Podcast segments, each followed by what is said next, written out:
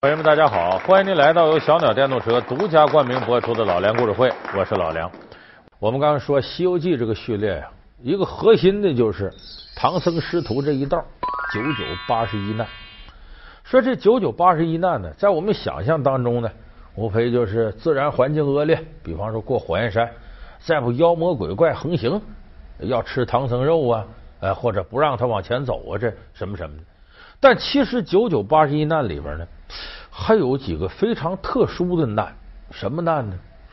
女色之劫，冰肌玉骨的白骨精，妖娆美艳的蜘蛛精，美貌端正的玉兔精，给唐僧师徒四人的取经之路增添了一抹艳丽的色彩。这些漂亮的女妖精们，也是对唐僧的一种考验。那么，面对这些美女，唐僧真的没有破戒吗？老梁故事会为您讲述唐僧的艳遇。说到这儿，咱们可能很多朋友就明白了：有喜欢唐僧的女妖精，或者像女儿国国王这样的，试图用女色诱惑唐僧。你呀，别走了，留在这儿，咱结婚呢，干嘛的？这个也算一难。为什么要我们平常人一想，有美女喜欢你，多好事，怎么能算难呢？但是对于佛家子弟来讲，这就是一难，因为呢。佛讲五戒：不杀生、不偷盗、不邪淫、不妄语、不饮酒。第三戒不邪淫，就是你不能有男女之事。所以这个对佛教徒来讲呢，这也算一难。那么唐僧九九八十一难里边有七难和这种事情有关，也就搁咱们世俗话说呢，唐僧有七次艳遇。所以这里边所谓的女色之难，都是针对着唐僧的。为什么唐僧最有女人缘呢？因为唐僧是高富帅，说这不现代词吗？搁唐僧身上太合适了。首先说高，不是说唐僧个多高啊，人家地位高，既是高僧，同时你在大唐那边玉帝嘛，皇上的义弟，所以这个地位高。说富呢，在一个和尚出家人四大皆空，怎么能谈富呢？咱们前面说了，唐僧一个袈裟，一个禅杖。一个五千两银子，一个两千两银子，光这个就值现在人民币一百三十多万，而且走的时候还给他个紫金钵盂，那这可值钱了。就说唐僧身上要跟别人比不了，跟些和尚比，那也是三四百万的身家，算得上富。至于说帅，你看《西游记》电视剧里头都是有这个徐少华演过唐僧，迟重瑞演过唐僧，都是当年都是帅小伙，所以唐僧肯定长得面如冠玉。据说这些妖精、女儿国国王看见唐僧，眼睛都直了，没见过长这么好看。贫僧唐三藏参见女王陛下。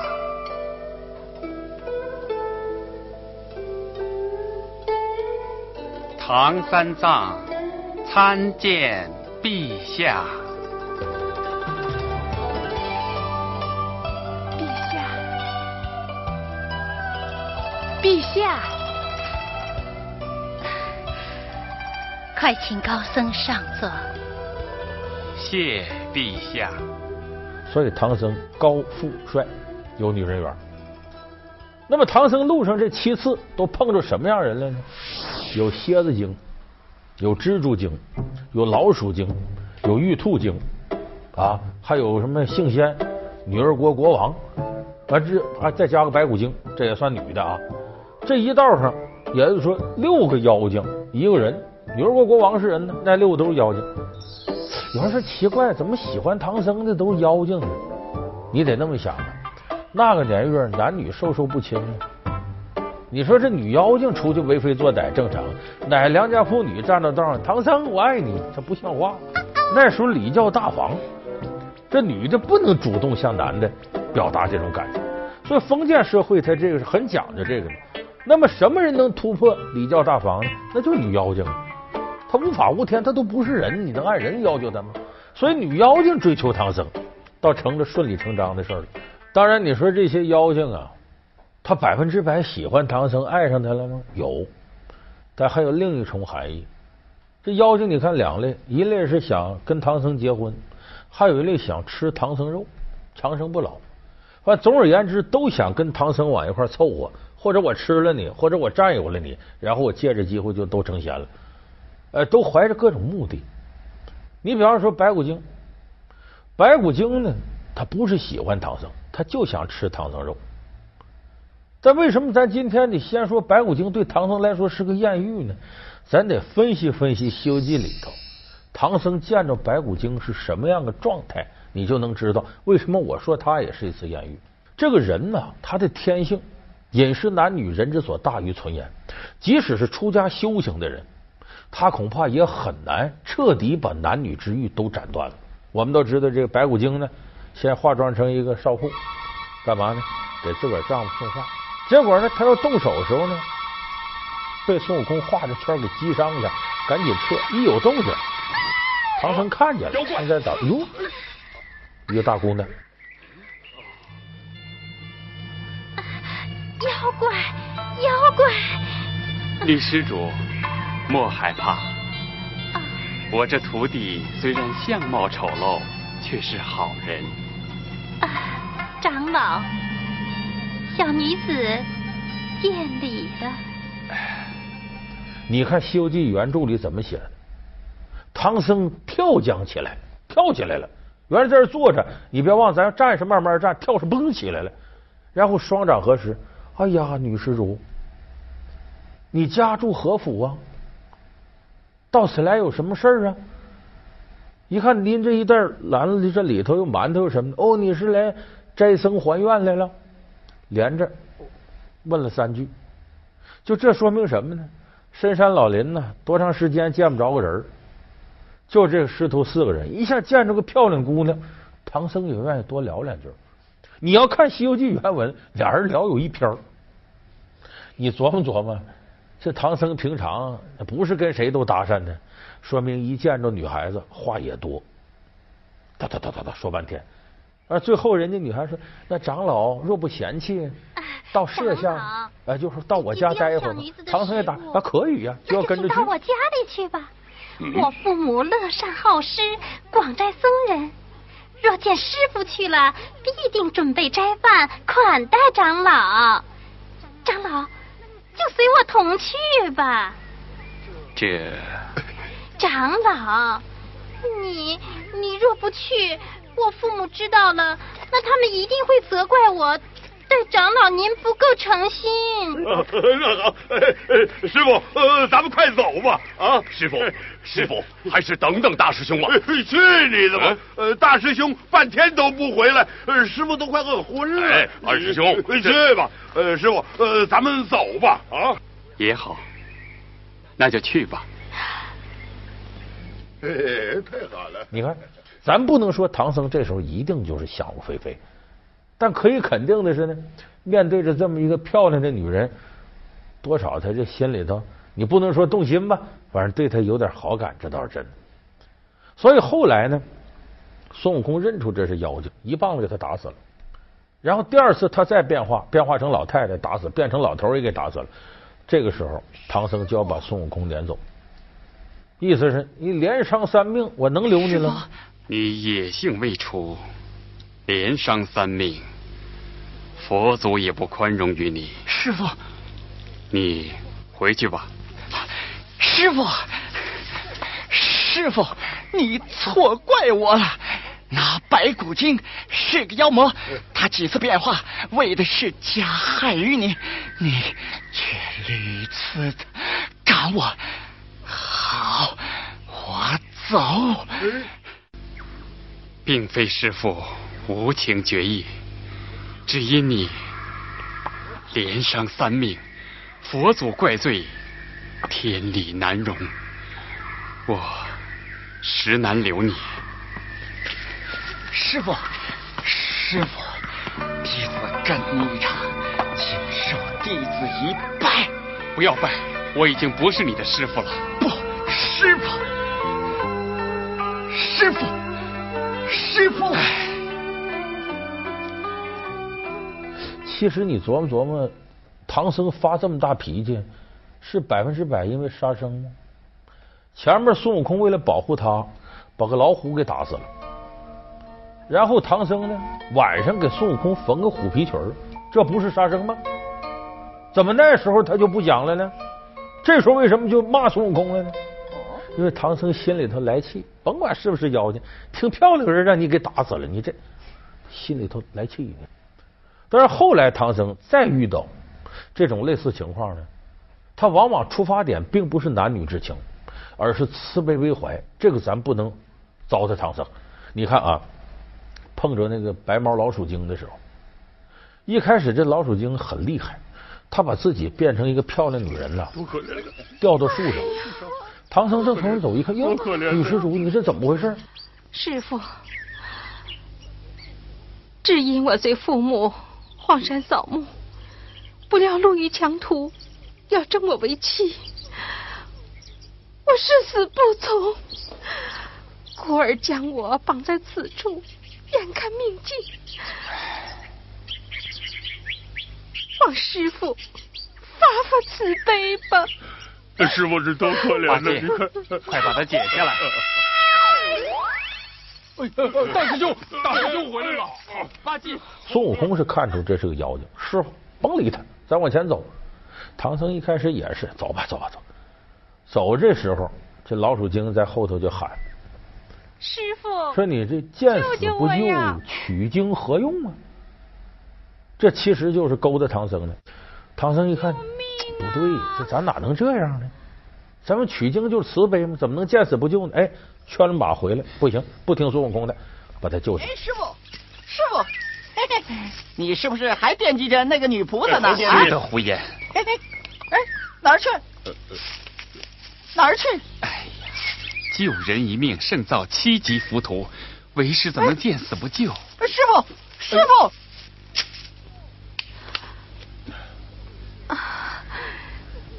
感谢师傅救命之恩。阿弥陀佛！救下来可是救下来，怎么往前走？那女的都小脚，走不了道了。说这么的吧，孙悟空说：“你跟我师傅骑一个白马。”唐僧不干，男女授受不亲，这哪行呢？说干脆吧，找人背他吧。猪八戒，我来。你看他就好这个嘛。这个时候，孙悟空说：“呆子，你就早这等好了，你想背？”猪八戒脸挂不住，嗯，我也不干。最后唐僧出个主意，这么着，我下来腿着，我走着，你上去。也罢，让他上马，为师与你们一同步行。多谢师傅。把这老鼠精就给拖到马上去了。你看，唐僧很知道怜香惜玉。当然，这个时候唐僧，咱你别以为他傻，他心里头隐约觉得荒郊野外出现个女子不对劲儿，他也防着。但他想的啥？我徒弟在旁边，孙悟空随时能救我。所以这么的呢，这个老鼠精就把他们带着往前走，走到前面有个庙。就在庙里住去，这主持还奇怪呢。阿弥陀佛，怎么师兄还带个女人进来呢？唐僧一五一十把这经过说了，就这么把这老鼠精就搁在这庙里。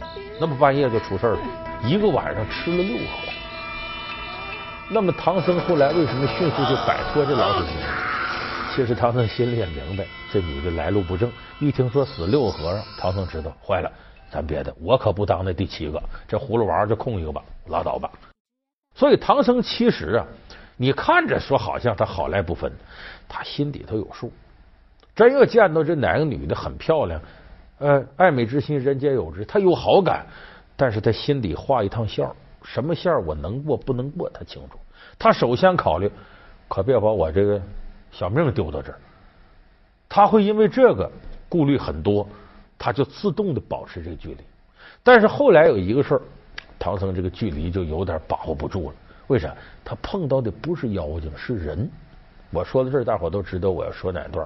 女儿国，冰肌玉骨的白骨精，妖娆美艳的蜘蛛精，美貌端正的玉兔精，这些漂亮的女妖精们，也是对唐僧的一种考验。那么，面对这些美女，唐僧真的没有破戒吗？老梁故事会为您讲述。唐僧的艳遇，老梁故事会是由小鸟电动车独家冠名播出。这女儿国这段啊，这可以说是唐僧修行过程当中一道大坎儿是要了他亲命的一道大坎。为啥？这女儿国国王呢？人家来路很正。搁咱现在说，良家妇女名门闺秀，地位还高。女儿国的国王对唐僧又是真心。你要看电视剧这个写女儿国这段，比现在的什么爱情片啊、什么青春偶像剧啊拍的都好，还很美。师徒到女儿国了，这女儿国里头没老爷们，都是女的。结果这几个人误饮子母河河水，怀孕了。哎呦，师弟，哎呦，二兄，哎呦，哎呀，哎呀，哎呦，唐玉帝，可是贵体欠安。哦，我师傅和师弟腹痛难忍。唐玉帝进城之前可是喝了河中之水了？呃，喝了喝了，呃，我和师傅一人喝了半钵清水，人家这肚子就疼起来了。笑什么？啊，还不快去端热汤来！悟空，哎，师傅，小师傅不必发怒，热汤也治不好他们二人的腹痛啊。啊！哎呀，这这怎么回事啊？我们国中就是女人没有男人，城外那条河叫做子母河。嗯，子母河？嗯，我国二十以上之人才敢喝那河中水，喝了便要降生孩儿。你师傅和你师弟。喝了子母河的水，成了胎气，想是要生娃娃了。啊啊！哎呦，哎呦，哎哎呦，哎呀，哎呦，我老朱要生娃娃了。就这么，女儿国国王一听说这事儿呢，赶紧把这高僧啊，呃，请到这个自己最好的宾馆里边住下来。就这个过程，他见着唐僧，哎呦，这下可坏了，一见钟情，魂牵梦绕，说你长得这么好看。你就说哪个少女不钟情，哪个少男不怀春，相中唐僧了。这一段呢，后来他又请唐僧说到我的御花园一观。这段电视剧里写的太美了，咱还记不记里头那歌？咱现在很多朋友还能记起来，什么鸳鸯双栖蝶双飞，满园春光惹人醉。反正当时我听了，听的我这哎呀受不了了，太好了。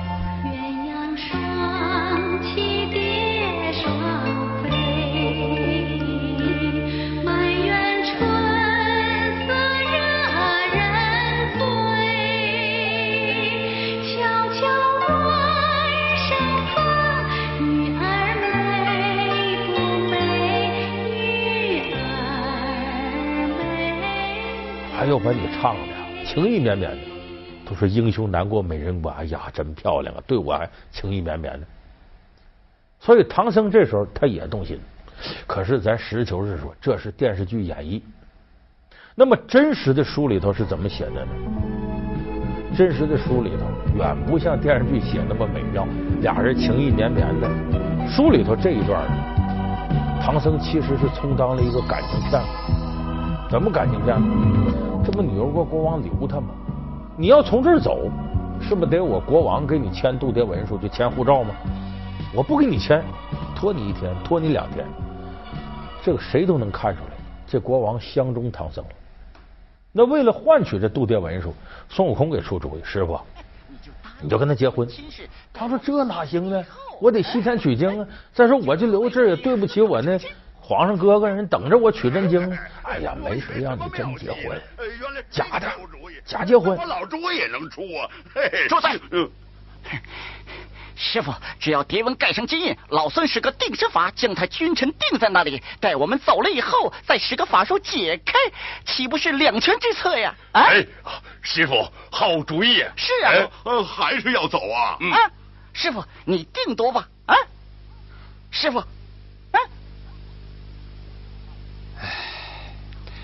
就这么办吧。好，就这么着呢。跟女儿国国王说：“我愿意跟你结婚。”俩人可就正式举行结婚仪式了。其实从司法意义上讲，唐僧已婚，女儿国国王已婚，这不是吗？咱结婚了，那大权归你了，你当国王，我当王后吧。哎，唐僧这下也方便了，嘁哩咔嚓把渡牒文书签好了。签好说：“咱今天就洞房。”嗯，没没没，明天良辰吉日。今天呢，先送我几个徒弟走。他走了，我跟你消消停停，咱俩过日子。女儿国国王说：“好吧，送他走。”唐僧说：“我们师徒一场，我得出门送去。那你就去吧。”去了，女儿国国王也出来送来了。结果呢，到了城门外，唐僧上了马，一回身注意书里这个细节非常好。一般来说，告别也得说“阿弥陀佛，施主勿送”，这个吧没有。唐僧来个什么呢？拱手啊！我要西天取经了，请国王回吧。为什么要拱手？大伙儿注意，拱手是俗人的礼节，何时是僧人礼节？也就是说，这个时候唐僧是用俗家礼节和女儿国国王告别。说白了，我不是什么和尚，我这不都跟你结婚了吗？用这种方式告别，就他对这个还是有留恋的。但没办法，这时候我得先可着大爷来，我先吸点酒精的油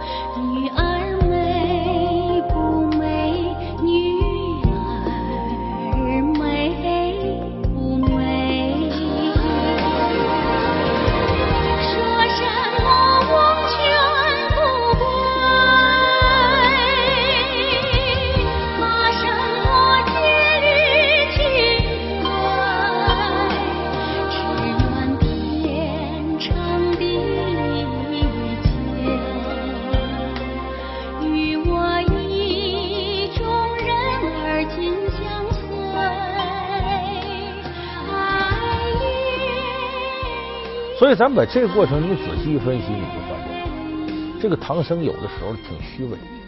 前面我说啊，悟空连伤三命，如何能饶得你？他缝那虎皮裙的时候，把人皮都扒下来了，他不管了。那老虎不是条性命吗？那搁这里也一样，出家人不能结婚呐，不能什么的。哎，这叫不邪淫了。